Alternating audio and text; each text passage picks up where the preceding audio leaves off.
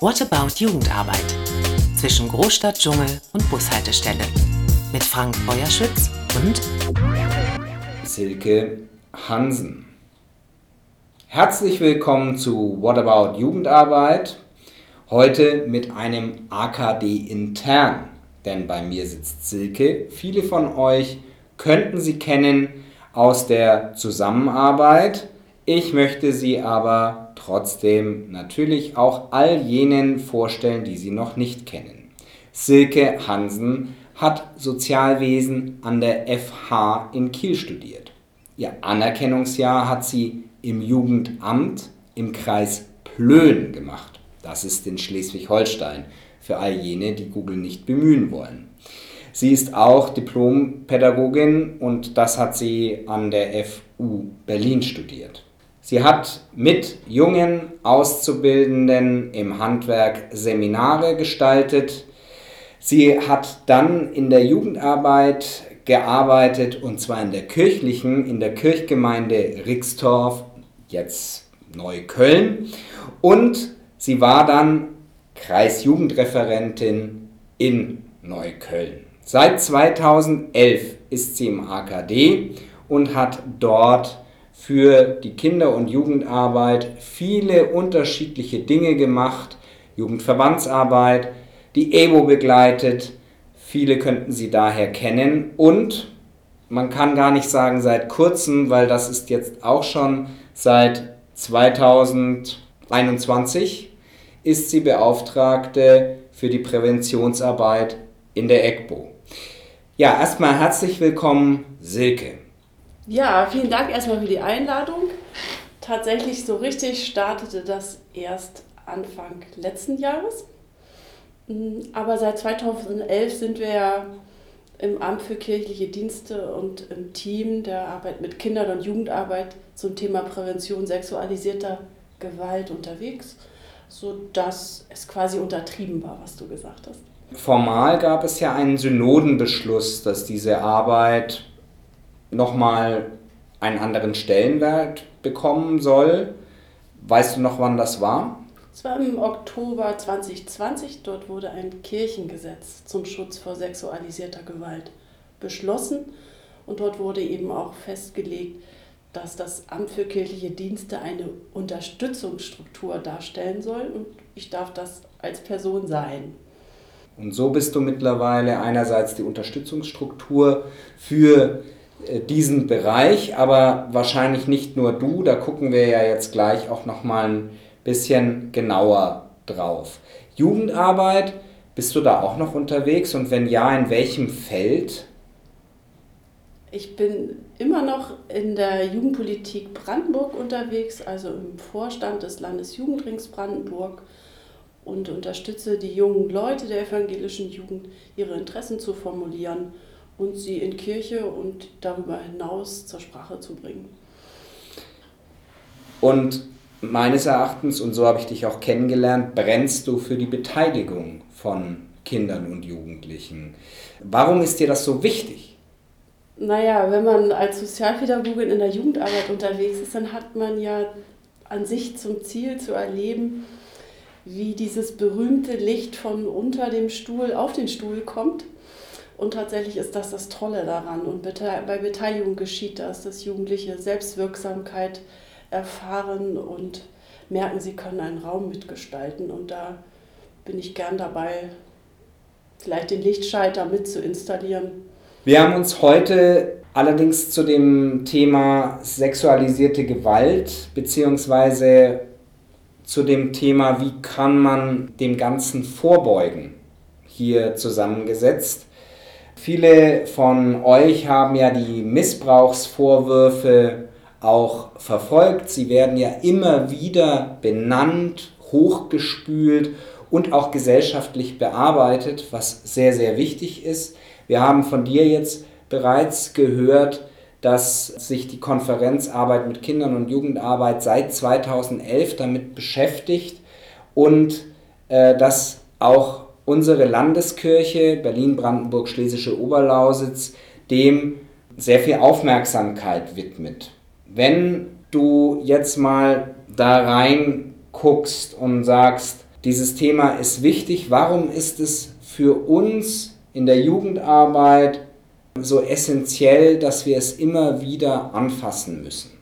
Da gibt es verschiedene Gründe. Also einer liegt ja auf der Hand. Es ist wichtig, wenn Jugendliche einen Raum finden sollen, dass der sicher ist und förderlich. Ich wünsche mir für jeden jungen Menschen, dass er oder sie eine gute Erfahrung macht bei uns und sich entfalten kann und keine Verletzungen passieren. Dieser Bereich Prävention sexualisierter Gewalt, der beschäftigt sich ganz stark mit den persönlichen Grenzen und einer Sensibilität. Was sind denn auch Grenzen von anderen? Das interessiert junge Leute auch stark. Und das ist für mich sozusagen der zweite Zugang. Wie kann denn so eine Kultur entstehen, dass wir hm, für die Grenzen anderer und auch für die eigenen Grenzen dastehen und ähm, auch Worte dafür haben? Du arbeitest natürlich auch mit den Jugendlichen aus dem Jugendverband, das hast du ja auch schon benannt, aber deine Aufgabe ist ja vor allem mit den Erwachsenen zu arbeiten. Sind diese erwachsenen Menschen in den Kirchenkreisen, Pfarrpersonen, Menschen der Kinder- und Jugendarbeit, sind die aufgeschlossen für das Thema, wenn du damit ankommst und sagst, wir arbeiten jetzt zum Thema sexualisierte Gewalt. Der Kirchenkreis hat sich vorgenommen, dass wir jetzt ein Konzept entwickeln. Rennst du da offene Türen ein? Naja, die Hörerinnen können jetzt ja nicht das äh, Lächeln von Frank sehen. Tatsächlich hat sich das so entwickelt. Also ich empfinde das jetzt so, dass die Türen offen sind, dass äh, Leute sensibler sind und sagen, ja, das ist genau richtig, dass äh, da jemand eingeladen wird, der uns hilft, da ins Gespräch zu kommen. Mhm. Das heißt, es gab einen Prozess, dass du sehr willkommen bist. Das ist natürlich sehr schön. Wir wollen uns mal ein Tool angucken, ganz speziell, ein bisschen mal unterm Brennglas, nämlich den Verhaltenskodex. Den Verhaltenskodex hast du immer in der Tasche, der auch wichtig ist für die Durchführung von Veranstaltungen, zum Beispiel eine Ferienfreizeit. Das werde ich jetzt in diesem Podcast auch immer wieder benennen, weil natürlich steht jetzt auch die Planung von den Freizeiten an. Aber jetzt erstmal ins Generelle. Was ist der Verhaltenskodex? Wenn ich das höre, ja, da habe ich unterschiedliche Bilder, aber so ganz genau kann ich mir nichts drunter vorstellen. Was ist er? Der Verhaltenskodex wird ja ein bisschen präzisiert. Und zwar sagen wir ein Verhaltenskodex für einen grenzwahrenden Umgang und zum Schutz vor sexualisierter Gewalt.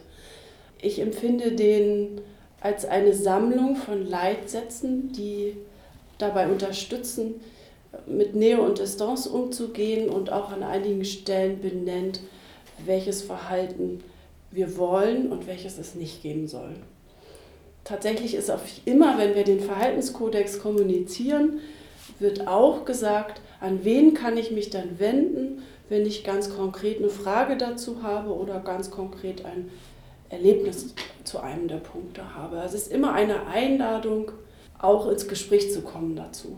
Ich würde gerne mir die unterschiedlichen Segmente mal angucken, weil du hast ja schon gesagt, er hat eine Überschrift und du hattest benannt grenzverletzendes Verhalten, darauf soll er reagieren.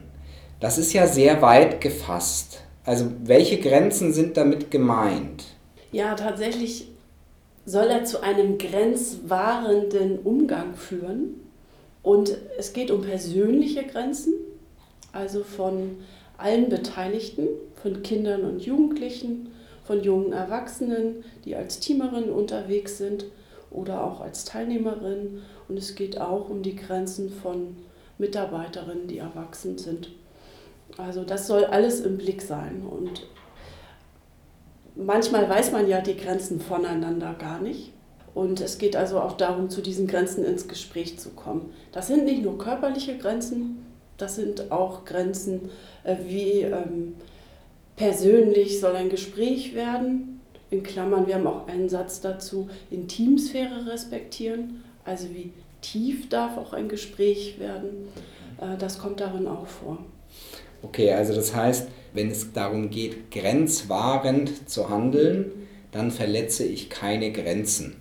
Heißt das, es geht auch darum, Grenzen miteinander auszuhandeln in diesem Kodex, also auch zu gucken, wann wird eigentlich meine Intimsphäre verletzt.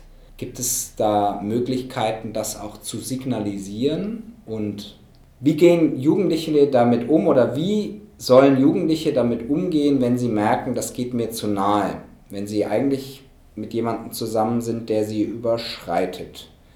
Ist es die Aufgabe des Jugendlichen, das zu merken und äh, anzuzeigen, oder ist es eigentlich die Aufgabe der pädagogischen Fachkraft, gar nicht erst so weit zu gehen? Wie kommt man zu dieser Aushandlung? Ich nehme mal deinen letzten Fokus auf, weil hier hören ja auch Fachkräfte zu. Jede Pädagogin, jeder Pädagoge kann dafür sorgen, dass äh, junge Menschen und auch Teamerinnen und Teamer oder Kolleginnen von dem Verhaltenskodex erfahren und ganz praktisch dazu gearbeitet haben. Das machen wir ganz oft mit Fallbeispielen. Ähm, man, man kann die sogar mit der Gruppe selbst sammeln. Kannst also du vielleicht mal ein Fallbeispiel sagen? Hm, auch wenn wir bei den Jugendfahrten sind, geht es ja zum Beispiel oft, wer ist mit wem in welchem Zimmer.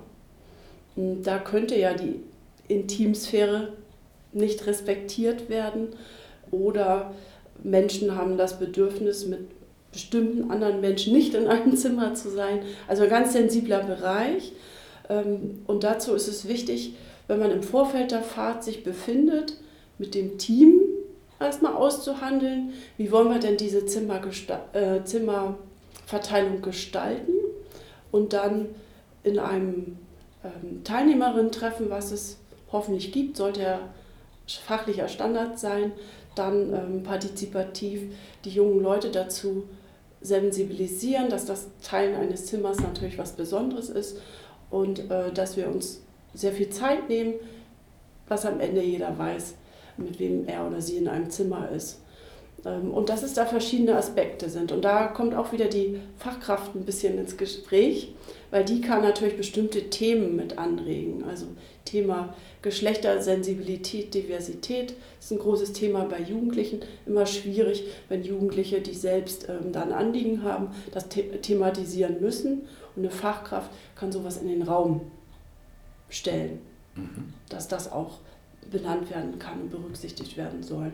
Das hat man bei Auswahl von ähm, Bädern oder Beschriftung von Bädern, kann man auch ganz viel tun als Fachkraft, dass das von vornherein ähm, sensibel ist und dass die Last nicht, nicht so sehr an potenziell Betroffene ähm, weitergegeben wird.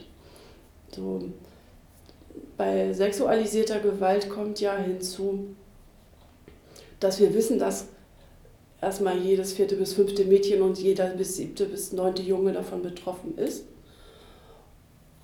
Und dass es sehr anstrengend ist, äh, das dann auch noch in der Vorbereitung von der Fahrt formulieren zu sollen, dass man ein besonderes Bedürfnis hat an Nähe und Distanz, Auswahl an Spielen, ähm, Ausflugssituationen und so weiter. Also die Zahlen, das ist ja erstmal viel. Wenn, wenn du sagst, so und so viele sind davon betroffen, dann muss ich ja erstmal schlucken, weil das ist, also muss ich ja in eine Gruppe gucken. Erstmal danke, dass du die Frage beantwortet hast, weil die Thematisierung kommt nicht von den Jugendlichen selber. Achtung, mein, meine Grenze ist hier verletzt, sondern ich als Fachkraft möchte vorher eigentlich schon thematisiert haben, dass es Grenzen gibt, die zu beachten sind. Äh, du sprichst von Team, also Vielleicht müssen wir das auch noch mal ein bisschen erklären. So ein Team besteht ja oft aus ehrenamtlichen, etwas älteren Jugendlichen. Hast du das mit Team gemeint?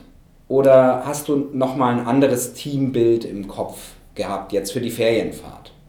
Bei einer Ferienfahrt würde ich mir immer wünschen, dass ich vielleicht einen anderen beruflichen Mitarbeiter, wenn ich die Mitarbeiterin bin, dabei habe, plus Teamerinnen und Teamer. Und tatsächlich mh, hm, sind die dann sehr altersgemischt. Mhm. Also das kann 14 aufwärts sein. Und ähm, auch entsprechend unterschiedlich ausgebildet. Also von jemandem, der die das erste Mal die Rolle ausprobiert, über einen ausgebildeten Jugendleiter bis zu einer Pfarrkollegin oder Fahrkollegen, der oder die eine ganz andere Ausbildung hat als ich jetzt als pädagogisch ausgebildete Person. Das heißt, da haben wir schon so eine Diversität drin und auch für uns lohnt sich dann zu dem Verhaltenskodex zu arbeiten, also weil wir dann unsere ähm, Vorstellungen austauschen können. Die mhm. wird nämlich genauso Diversität sein, wie die jeweilige Ausbildungs- und Lebenswelt ist. Ich gehe jetzt mal davon aus, du hast dein erstes Teamtreffen. Also du hast deinen hauptamtlichen Kollegen mit dabei. Ihr beide habt euch schon einmal ausgetauscht über den Verhaltenskodex. Euch ist er bekannt. Wie bringt ihr den jetzt den Teamenden nahe? Was sagt ihr denen? Welche Keywords benutzt ihr und wie fängst du an? Mit welchen Punkten? Wo setzt du den Fokus oder gibt es gar keinen? Ich fange eigentlich immer damit an, dass wir uns verständigen, dass wir das Ziel haben, dass alle auf der Freizeit eine gute Zeit haben sollen. Also sowohl die, die Teilnehmenden sind als auch die, die mitwirken. Und ich würde mich natürlich herzlich bedanken, dass die, die da mitarbeiten wollen und zu diesem, ähm, dass alle eine gute Zeit haben, würde, würde dann der Verhaltenskodex gehören. Dazu gibt es ja pädagogisches Material in unserer Landeskirche. Und wenn ich arbeite, habe ich gerne ein größeres Team. Ich würde bestimmt äh, da die Möglichkeit haben, ähm, in Kleingruppen zu den einzelnen Sätzen des Verhaltenskodexes zu arbeiten. Da haben wir auch Bildmaterial und ich habe unterdessen auch eine Sammlung von Fallbeispielen, die sich dann auch auf Fahrten beziehen. Dieses pädagogische Material, das kann man bei uns im AKD beziehen. Genau. Also sowohl die ähm, Kreisbeauftragten für die Kinder- und Jugendarbeit, die sind ja gut vernetzt, die können das bekommen und abrufen, als auch die kreiskirchlichen Ansprechpersonen ähm, zur Prävention sexualisierter Gewalt. Die haben auch einen Pool von äh, Situationen. Und manches haben wir sogar einfach auf der Webseite des AKD, Bereich Prävention, Materialien. Da findet man auch ähm, etwas. Ganz unten, verrate ich mal, ist ein gutes, wenn auch nicht modern hübsches Papier, das nennt, das ist überschrieben mit Fortbildung. Da sind ganz tolle Übungen drin zum Verhaltenskodex, aber auch zu anderen Sachen. Du wirst zu den einzelnen Bereichen des äh, Verhaltenskodex dann in Kleingruppen arbeiten. Vielleicht benennen wir sie einmal kurz. Welche Bereiche sind das im Verhaltenskodex? Nähe und Distanz, Umgehen ist der erste Bereich dann die Rolle als Verantwortliche, Verantwortlicher nicht ausnutzen. Intimsphäre hatte ich eben schon genannt. Wie kann ich die respektieren? Was kann ich da für Bedingungen schaffen? Das Thema Stellung beziehen ist ganz wichtig, weil das nicht so leicht ist. Das muss manchmal geübt werden. Gerade als ähm, Teamerin oder Mitarbeiterin ähm, kommt mir da ja auch eine besondere Rolle zu. Grenzen wahrnehmen und akzeptieren abwertendes Verhalten abwehren. Also wenn tatsächlich ich dabei bin und Grenzen überschritten werden, wie kann ich auch diese Situation eskalieren und einschreiten ähm, und Transparenz herstellen. Da geht es dann darum, wie arbeiten wir gut im Team zusammen. Also wie machen wir sowohl untereinander als auch den Teilnehmenden gegenüber transparent, äh, wie wir arbeiten und warum wir Dinge wie entscheiden und mit wem wir die entscheiden. Du hast jetzt gesagt, Stellung beziehen ist nicht so einfach. Was ist mit Stellung beziehen gemeint? Ja, der Satz bedeutet ja, ich beziehe gegen sexistisches, diskriminierendes und gewalttätiges Verhalten sowie gegen sexualisierte Sprache und verbale Gewalt aktiv Stellung. Da sind ja sehr viele Themen drin und Jugendliche sind, wie sie sind. Und Sprache ist sich angewohnt, wie sie angewohnt ist. Und da merken wir schon in der Praxis, dass es manchen Kolleginnen oder auch Teamerinnen schwerfällt, zu entscheiden, wo gehe ich rein, wo beziehe ich Stellung, was mache ich auch später unter vier Augen. Also das zu lernen, wie schaffe ich das, eine Haltung zu zeigen und gleichzeitig in der Kommunikation zu bleiben. Ich denke, den Verhaltenskodex, den, äh, wenn der dann durchgegangen ist, das ist das eine. Das andere ist dann, ähm, dass es ja dann auch für eine Ferienfreizeit, natürlich auch für einen Jugendraum und so weiter, aber unser Beispiel ist ja weiterhin die Ferienfreizeit, eine Risikoanalyse geben soll. Was kann ich mir unter einer Risikoanalyse vorstellen? Bei einer Freizeit, das kennen wir eigentlich, wenn wir gut arbeiten, ähm, liegt erstmal auf der Hand, dass wir uns mit den Räumen vertraut machen. Das sind die Räume schon der Weg dahin. Also wie ist es im Bus? Bin ich mit öffentlichen Verkehrsmitteln unterwegs? Also stecken da irgendwelche Risiken? Sind da Möglichkeiten auch Nähe und Distanz nicht angemessen ähm, im Verhältnis zu haben? Sind da schon äh, Fragen der Intimsphäre drin? Und dann ähm, würde man auch den Ort selber, also den Campingplatz oder das Freizeithaus mit dem Team begehen und gucken, stecken da irgendwelche Risiken. Manchmal ist das Wort Risiko natürlich sehr alarmierend. Das kann auch sein, dass man guckt, an welchen Orten könnten sich dann junge Leute wohlfühlen oder nicht so wohlfühlen, sind andere Gruppen unterwegs. Ähm, es gibt auch Settings, wo es sehr geeignet ist, mit der, mit der Gruppe selber herumzulaufen und nochmal zu gucken, wie sollen wir mit bestimmten Orten umgehen. Also das ist erstmal das Thema Orte, das ist recht griffig. Bei der Risikoanalyse guckt man sich auch die Strukturen an. Mhm. Also man überlegt, ist das Team so zusammengestellt, dass Übergriffe durch einzelne Teammitglieder schwer sind. So, also wenn sich jetzt eine Täterin einschleichen würde, hätte sie es in dieser Konstellation leicht oder schwer. Das gehört auch dazu. Hm, also wenn ich ganz alleine mit einer Jugendgruppe an einen Ort fahren kann, wo es kein Handyempfang gibt, da würde in der Risikoanalyse relativ viel gemarkert werden und man müsste ein bisschen umsteuern. Würde ich jetzt als Kreisbeauftragte nicht so einfach durchgehen lassen. Ich stelle mir das jetzt so vor wie eine Brandschutzbegehung. Ich habe mein Klemmbrett, ich habe den Verhaltenskodex drauf und kann da dann tatsächlich alles abgehen und äh, ich kann das ja sogar ein bisschen, ich sage jetzt mal, äh, freudiger gestalten, indem man nicht nur auf das Risiko guckt, sondern eigentlich auf die Möglichkeiten, die Orte so bieten. Mhm. Ja, also ja. weil Rückzugsräume sind für Jugendliche ja wichtig, die muss ich ja auch schaffen. Die, die müssen ja auch da sein, ja, aber sie müssen ja trotzdem, deswegen habe ich es jetzt als Brandschutz bezeichnet, also soll es da nicht brennen, ja, also so und dann äh, soll es da auch die Möglichkeit geben, da auch wieder rauszukommen, so wenn die Situation dann doch anders wird in dem Rückzugsraum, als ich dachte, ja, sowas kann ja passieren, hat wahrscheinlich jeder und jede von uns auch selber schon erlebt, dass man irgendwo reingegangen ist und dann hat man sich irgendwann dann doch nicht mehr wohlgefühlt. So, also darum geht es, da, das kann ich mir vorstellen. Bei den Strukturen, das stelle ich mir ein bisschen schwieriger vor. Jetzt habe ich mit Ach und Krach habe ich noch einen Kollegen gekriegt.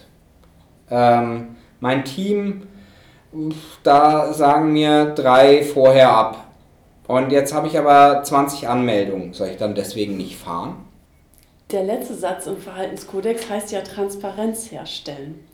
Tatsächlich kann ich mir vorstellen, dass da Ideen entstehen, wie man mit einem guten Gefühl noch fahren kann. Ähm, da gibt es ja auch Hinweise, also in diesen Konzepten für einen grenzwahrenden Umgang und zum Schutz vor sexualisierter Gewalt sind die auch drin. Ähm, das heißt, du würdest dann bei deiner Fahrt nachdenken, wie kann der Raum dann sicher und angenehm werden, wenn ich vielleicht an bestimmten Stellen zu wenig Personal habe. Also die evangelische Jugend hat in ihrem Schutzkonzept beispielsweise auch beschlossen, dass man für die Fahrt unter den Teilnehmenden noch Vertrauenspersonen wählt. Und ähm, das könnte man für die Fahrt dann auch machen.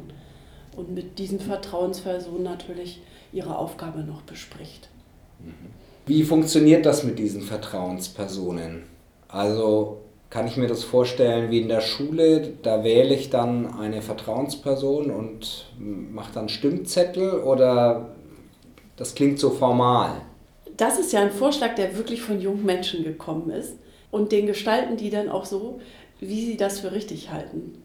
So wie du das gerade geschildert hast, etwa so war es. Mhm. Also und so haben sich das die Jugendlichen, die das Schutzkonzept der ELBO beschlossen haben, ähm, auch vorgestellt. Das heißt, die erzählen am Anfang, das ist unser Verhaltenskodex, das ist unsere offizielle Ansprechperson. Vielleicht wollt ihr da nicht sofort hin, lasst uns doch zwei Vertrauenspersonen wählen. Dann kann man erstmal mit denen das besprechen und dann überlegt man, wie will man das dann auf der Fahrt weiter bearbeiten oder ist das eher was für einen Nachgang. Und dann haben die tatsächlich, haben sich Menschen freiwillig gemeldet, die das wollten. Die haben selbst entschieden, dass sie das gerne ähm, eine männlich und eine weiblich gelesene Person haben wollen. Ähm, und da wurde gewählt und abgestimmt. Und die ähm, Kontakte wurden auch ausgehängt zu den offiziellen Kontakten. Also weil manchmal ist ja auch was in der Nacht. Es gibt eine Verabredung, auch zu dem Schutz von den Vertrauenspersonen unter den Teilnehmenden, dass sie nicht alleine bleiben sollen mit einem Geheimnis. Weil es wenn denen dann etwas Schreckliches erzählt wird, dann ähm, sollen die nicht damit den Rest ihres Lebens als Geheimnisträgerin herumlaufen müssen. Das heißt, äh, das wird auch transparent gemacht, dass die Jugendlichen ähm, das Recht haben, die Situation auch zu besprechen, dies dann eben anonym machen. Auch in unserer Landeskirche hat man dann auch die Wahlmöglichkeit, Bestenfalls kann man das natürlich mit der beruflichen Person machen, die auf der Freizeit dabei ist. Manchmal, die könnte ja auch das Problem sein. Ähm, dann gibt es ja glücklicherweise unterdessen die kreiskirchlichen Ansprechpersonen, die man auch auf der Webseite des AKDs findet. Und es gibt eine unabhängige Beraterin der EGBO, die ähm, per E-Mail und auch per Telefon anonym erreichbar ist. Das sind alles Wege. Nur für immer für sich behalten sollte man das zur eigenen Fürsorge nicht und das wird auch verabredet. Darauf wollte ich auch gerade eben eingehen. Also was ist, wenn etwas passiert? Mhm. Deswegen vielleicht erstmal, wer sind denn die Täter oder Täterinnen? Ja, was ist, wenn etwas passiert? Das ist ja sehr grob gefragt. Wir wollen, wenn man davon ausgeht, man soll sich auf unseren Fahrten wohlfühlen und Grenzen sollen gewahrt werden. Das ist ja das Ziel, was ich gesagt habe. Das heißt, das, was passiert, kann sehr unterschiedlich sein. Es kann eine Grenzverletzung sein, die ganz aus Versehen passiert ist, wo die Person, die die Grenze verletzt hat, selber gar nichts davon weiß. Das kann auch ein Übergriff sein. Das bedeutet, ich möchte beispielsweise ein junges Mädchen auf der Freizeit umarmen und ich weiß, die möchte das eigentlich nicht. Und die sagt es mir auch und ich mache es trotzdem nochmal. Das ist ein Übergriff, das ist was Bewusstes. Und ähm, von Täterin spreche ich erst, wenn vermutet wird, dass ein etwas strafrechtlich Relevantes oder ver vermutlich strafrechtlich Relevantes im Raum steht. Ich gehe ein bisschen mit, anders mit den Begriffen rum, weil wir gewohnt sind, gesellschaftlich leider, dass doch sehr schnell an strafrechtlich Relevantes gedacht wird. Wir in der EBO, wir wollen mit Grenzverletzungen auch gut umgehen, weil der Alltag ist ja eher der, dass das passiert. Dass wir ein Spiel spielen und womöglich äh, passieren dort äh, Grenzverletzungen, von denen keiner ahnt, dass sie passiert sind. Und trotzdem wollen wir signalisieren an Menschen, dass man das uns auch anschließend sagen kann. Ich hatte gerade eben den Gedanken, wenn ich an meine eigene Sozialisation denke in Kirche, gerade als du die Spiele auf Ferienfahrten angesprochen hast, dass mir da immer zu viel angefasst wurde. Mhm. Das kam aber von den Fachkräften. Also das heißt, die haben schon Spiele mitgebracht, wo es ganz viel ums Anfassen ging. Das heißt, da geht es eigentlich ja auch schon los, dass ich mir überlege, welche Angebote mache ich, also auch quasi mit meinem Team dann ins Gespräch gehe und sage, was löst das eigentlich aus? Ja, also ich glaube, dass manche Spiele tatsächlich nicht mehr gespielt werden heutzutage und dass andere Spiele hm, für besondere Settings, also wenn ich jetzt an diesen gordischen Knoten denke oder so. Ähm, es gibt ja auch sehr beliebte Spiele bei Jugendlichen, die trotzdem nicht für jede Jugendliche geeignet ist. Man sozusagen, wenn man sein Team hat, schon danach fragen können, wie können wir das lösen, dass Leute, ohne dass es sehr kompliziert wird, auch nicht mitmachen können. Und heutzutage hat man schon auf den Schirm, dass man eben verschiedene andere Rollen anbietet in Gruppen. Also zum Beispiel muss ich ja Spiele auch nicht selbst als pädagogische Fachkraft anleiten. Wenn ich Jugendlichen die Möglichkeit gebe, selber Spiele anzuleiten, dann sind da bestimmt schon mal Spiele dabei, die auch passen. Also ich glaube, dass das mit diesen Spielen etwas ist, was man sich als Team vorher genau angucken sollte. Ja. Also welche Spiele biete ich auf meiner Fahrt an und es ist total sinnvoll, im Team darüber zu sprechen und nicht als pädagogische Fachkraft zu sagen, ja, bereitet mal die Spiele vor, was es ist, ist eigentlich egal, Hauptsache alle bewegen sich. Weil ich glaube, da liegt eine Gefahr. So. Ja, da kann ich dir nur zustimmen. Zumal, wenn man jetzt ein Wochenende ansieht, so viele Spiele spielt man da nicht. Das heißt, wir haben die Chance, die ganz genau auszuwählen. Also sich das nicht spontan zu machen, sondern zu überlegen und lieber diejenigen auszusortieren, wo man Gefahr läuft, dass dort Grenzen überschritten werden. Weil Freude produzieren oder auch ein gemeinschaftliches Erlebnis produzieren kann man durch sehr, sehr viele und sehr unterschiedliche Spiele. Also in dem Sinne, ja, sehr gerne wirklich reflektieren, welche Spiele werden wir spielen und welche wollen wir als Team auch nicht. Wir haben ja auch in unterschiedlichen Zusammenhängen dazu auch schon festgestellt, dass auch in der Konfi-Studie ist es eben herausgekommen, dass Teamende auf das zurückgreifen, was sie selbst erlebt haben.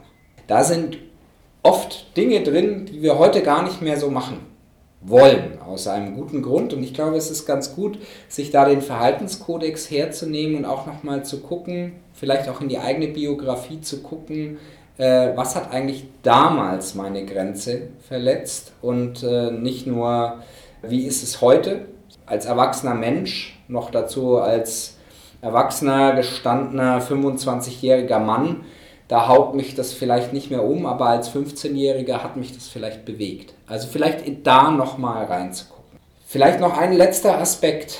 Wir haben jetzt äh, über grenzwahrendes Verhalten gesprochen.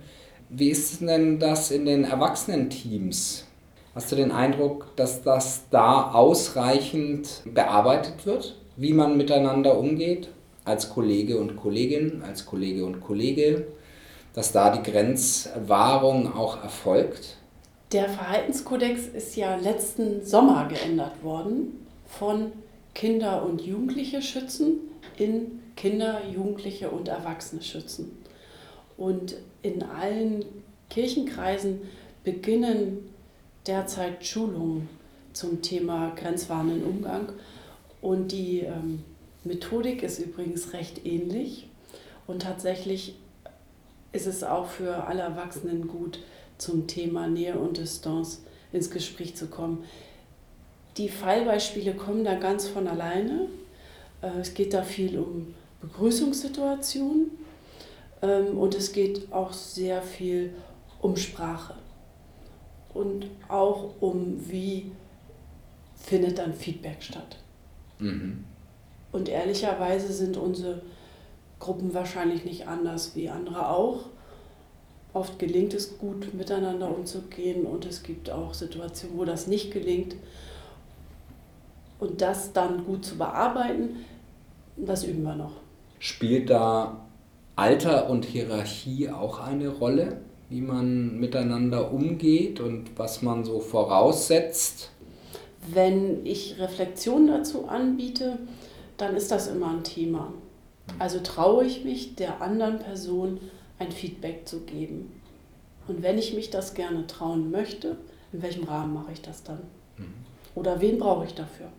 Auch hier kann ich wieder als weißer Mann sagen, dass es wichtig ist, auch den Raum für Feedback zu geben. Weil ich kann natürlich immer sagen, ja, alle können zu mir kommen und können mir was sagen, aber die Frage ist ja auch immer, wie wirke ich? Und ich glaube, dass das zur Kultur mit dazugehört, diese Räume zu öffnen und dass das quasi äh, selbstverständlich sein sollte, diesen Raum zu haben. Deswegen ist es meine dringende Empfehlung, gerade wenn man dann auch einen Wechsel bei den Fachkräften hat oder jüngere Kolleginnen und Kollegen hat, auch da ein Ritual daraus zu machen. Der Fall, wenn wir mit dem Verhaltenskodex arbeiten, dann ist auch ein wichtiger Punkt dabei, dass er, wenn wir dazu alle geschult sind, es ja auch eine Einladung ist, sich auf dieser Grundlage zu erlauben, Feedback zu geben. Zum Beispiel, ich habe dich da in der und der Situation gesehen, wieso ist die so entstanden, das hat mich irritiert, kannst du mir das nochmal erklären? Und dann würde ich mich freuen, wenn daraus ein gutes Gespräch wird. Wir können jetzt mitnehmen, dieser Verhaltenskodex kann für viele Dinge ähm, in unserer beruflichen Arbeit nicht nur nützlich sein, sondern er sollte eigentlich immer in unserer Tasche stecken und man sollte immer wieder mal darauf gucken und es sich bewusst machen, dass diese Punkte letztendlich alle betreffen, einen selbst und den oder die andere. Wir sind fast am Ende, aber Silke, gibt es noch etwas zum Verhaltenskodex, was hier noch benannt werden sollte? Ich würde mich sehr freuen, wenn alle Kolleginnen eine gute Erfahrung damit machen, mit ihren Teilnehmenden und mit ihren Kolleginnen über den Verhaltenskodex zu sprechen. Ich habe das als vielfaches Feedback, dass es quasi ein Erstaunen gab, wie toll der Austausch war. Und das wünsche ich jedem. Ich finde, damit können wir schließen. Silke, herzlichen Dank, dass du dir die Zeit genommen hast, hier für unser kleines Fachgespräch AKD intern. Äh, ich wünsche dir alles Gute und äh, ich hoffe noch viele, viele Begegnungen mit dir. Bis bald. Danke. Bis bald. What About Jugendarbeit ist eine Produktion des Amts für kirchliche Dienste der Evangelischen Kirche Berlin Brandenburg-Schlesische Oberlausitz. Redaktion, Ton und Schnitt Frank Feuerschütz